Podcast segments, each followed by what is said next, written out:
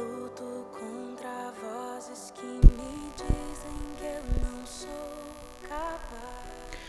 Muito bem, esse é o seu momento femininas, né? Aqui no nosso podcast, canal Mensagens Diárias Edificantes e também no nosso canal no Telegram, Mensagens Diárias Edificantes e no nosso grupo do WhatsApp. Você que está acompanhando, essa é a continuação da leitura Dama, seu amado e seu senhor.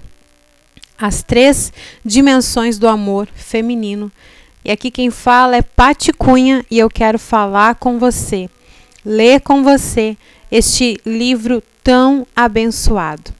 E ele nos diz o seguinte: influencie a próxima geração. Muitas mulheres procedem virtuosamente, mas tu a todas sobrepujas. O desafio é alcançar um ponto na cura onde você possa discutir o que antes foi uma frustração silenciosa, quando você pode manifestá-la. Essa frustração se transforma em sabedoria. É justamente quando você se projeta e ministra a outros o que é o ministério é impulsionado. Notei que quando alguém dá entrada no hospital, os médicos não retêm tanto tempo como costumavam fazer. As razões são várias. Dinheiro e assistência médica pode ser algumas.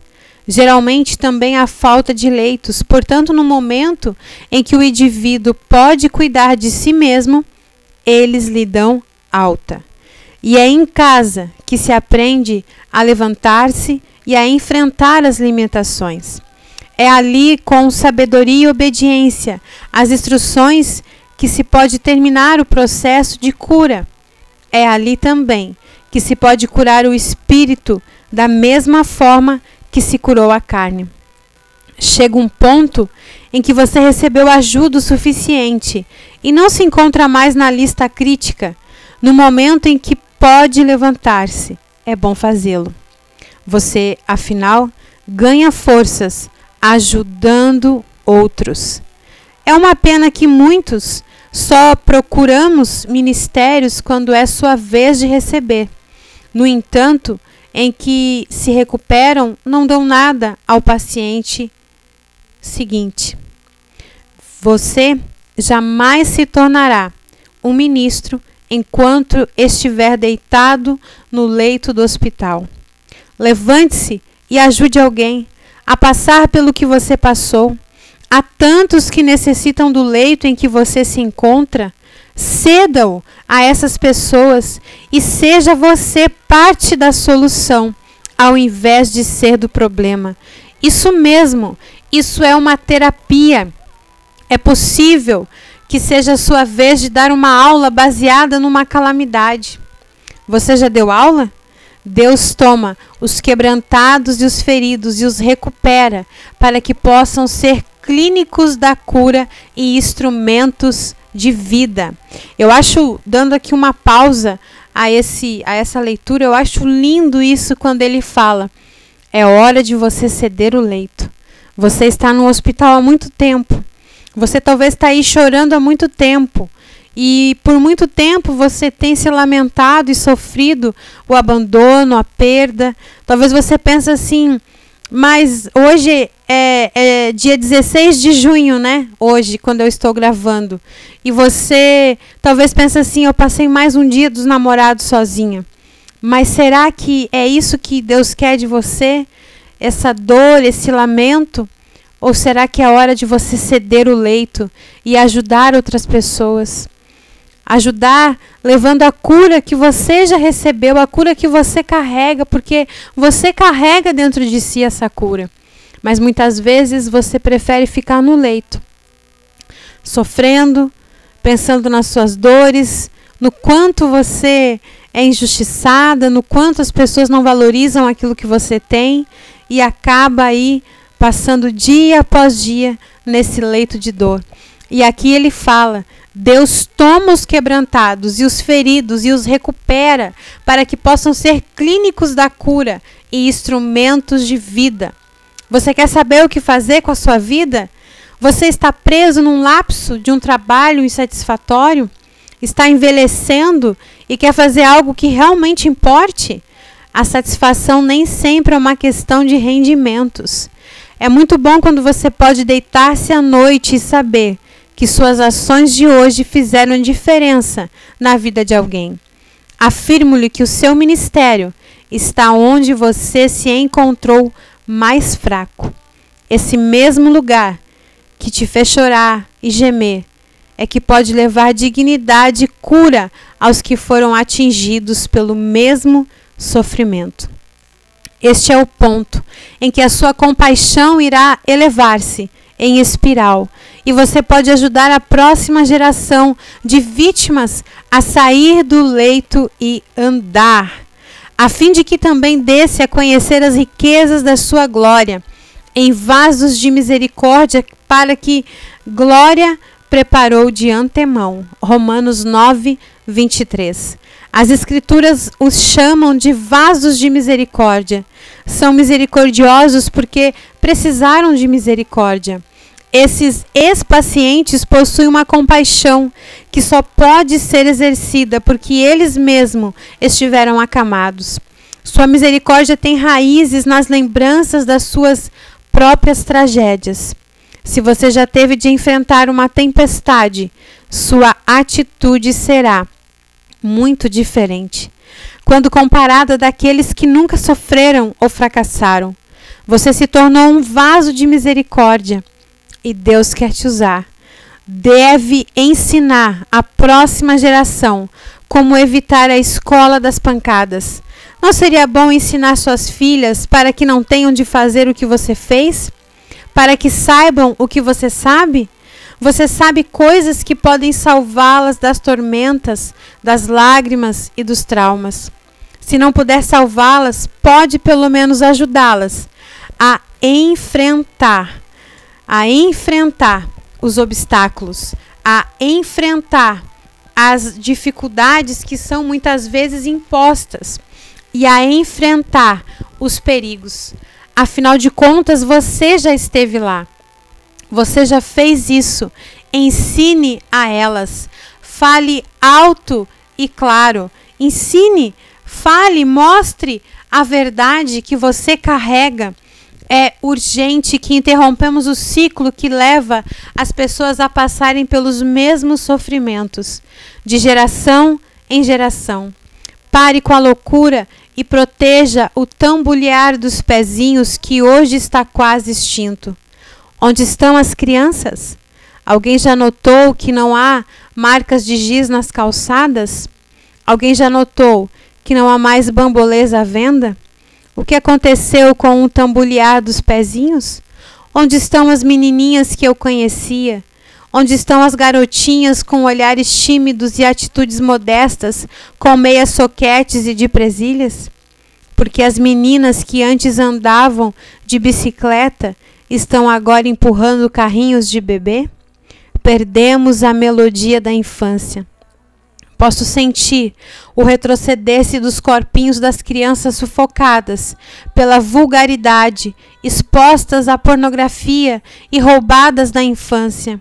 Meninas pequenas são deixadas sozinhas em casa e o inimigo está sorrindo como um ávido cafetão, esperando a próxima ceifa de carne fresca.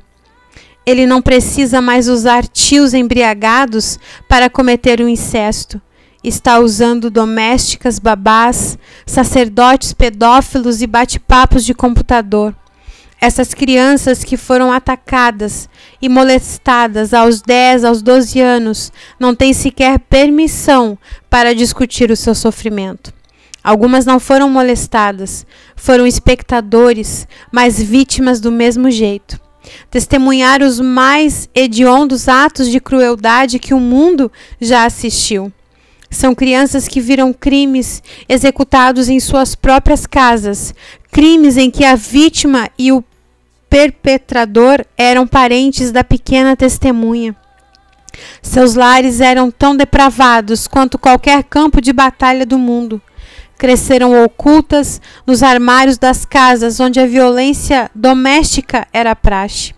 Acordaram ao som de vidro quebrado, insultos imprecações Seus ouvidos ficaram cheios com cenas de estrupo e de agressões contra suas mães. Ouviram os sons abafados dos espancamentos e o estalar de cintas, o ranger de molas da cama e os gritos sufocados de socorro. Não foram vítimas diretas, apenas testemunharam um pesadelo do qual não conseguem acordar. São as tristes baixas de uma guerra fria, uma guerra que estamos perdendo. Trata-se da mutilação, depravada de mentes jovens, do terror e do sofrimento de inocentes, cujas lembranças deveriam evocar o cheiro do bolo assando no forno, ao invés de ter de suportar a náusea mental de eventos mal digeridos que mantêm a mente ressurgindo e o coração doente com pensamentos que se negam a ir embora. É a zona escura do coração adolescente sua puberdade foi prejudicada na confusão entre questões adultas e pensamentos infantis. O resultado é um coquetel de sofrimento em uma vida de devassidão.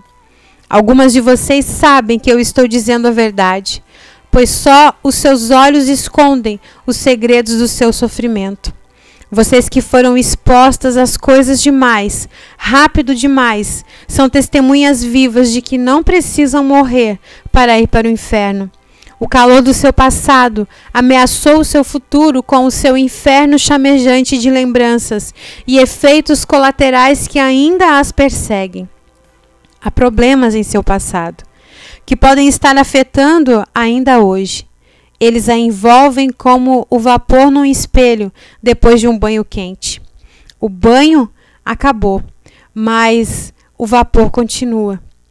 E os pensamentos também, assombrando e perpetuando a sua mente. As cicatrizes ficam em nosso coração como fantasmas, vapores da tempestade da vida que aparecem e desaparecem.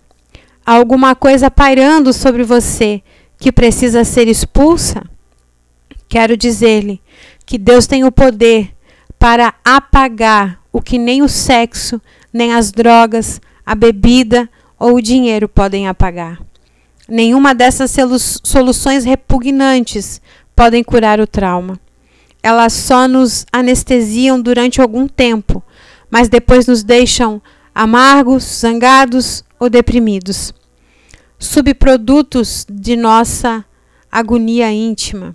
O meu Deus, porém, ah, o meu Deus, ele conserta bonecas quebradas. Ele costura com as mãos hábeis os sonhos rasgados e as esperanças destruídas. Se sua vida estiver estraçalhada como de uma boneca velha jogada no canto de um solto empoeirado, recomendo que recorra a ele corra para Ele e permita que Ele conserte a sua alma ser viciada que deixou largada no chão. Você já viu uma mulher com o coração partido? E eu termino com esta pergunta. Você já viu uma mulher com o coração partido? Talvez você seja essa menina interior deformada que faz com que a dama sofra até hoje, que faz com que as lembranças do seu passado de dor ainda te persigam e você se sente indigna, você se sente indesejada, você se sente incapaz, o seu lugar é aí, no leito, no hospital. Mas o Senhor hoje ele quer te resgatar, porque ele te ama. Você é amada dele. Você é feminina.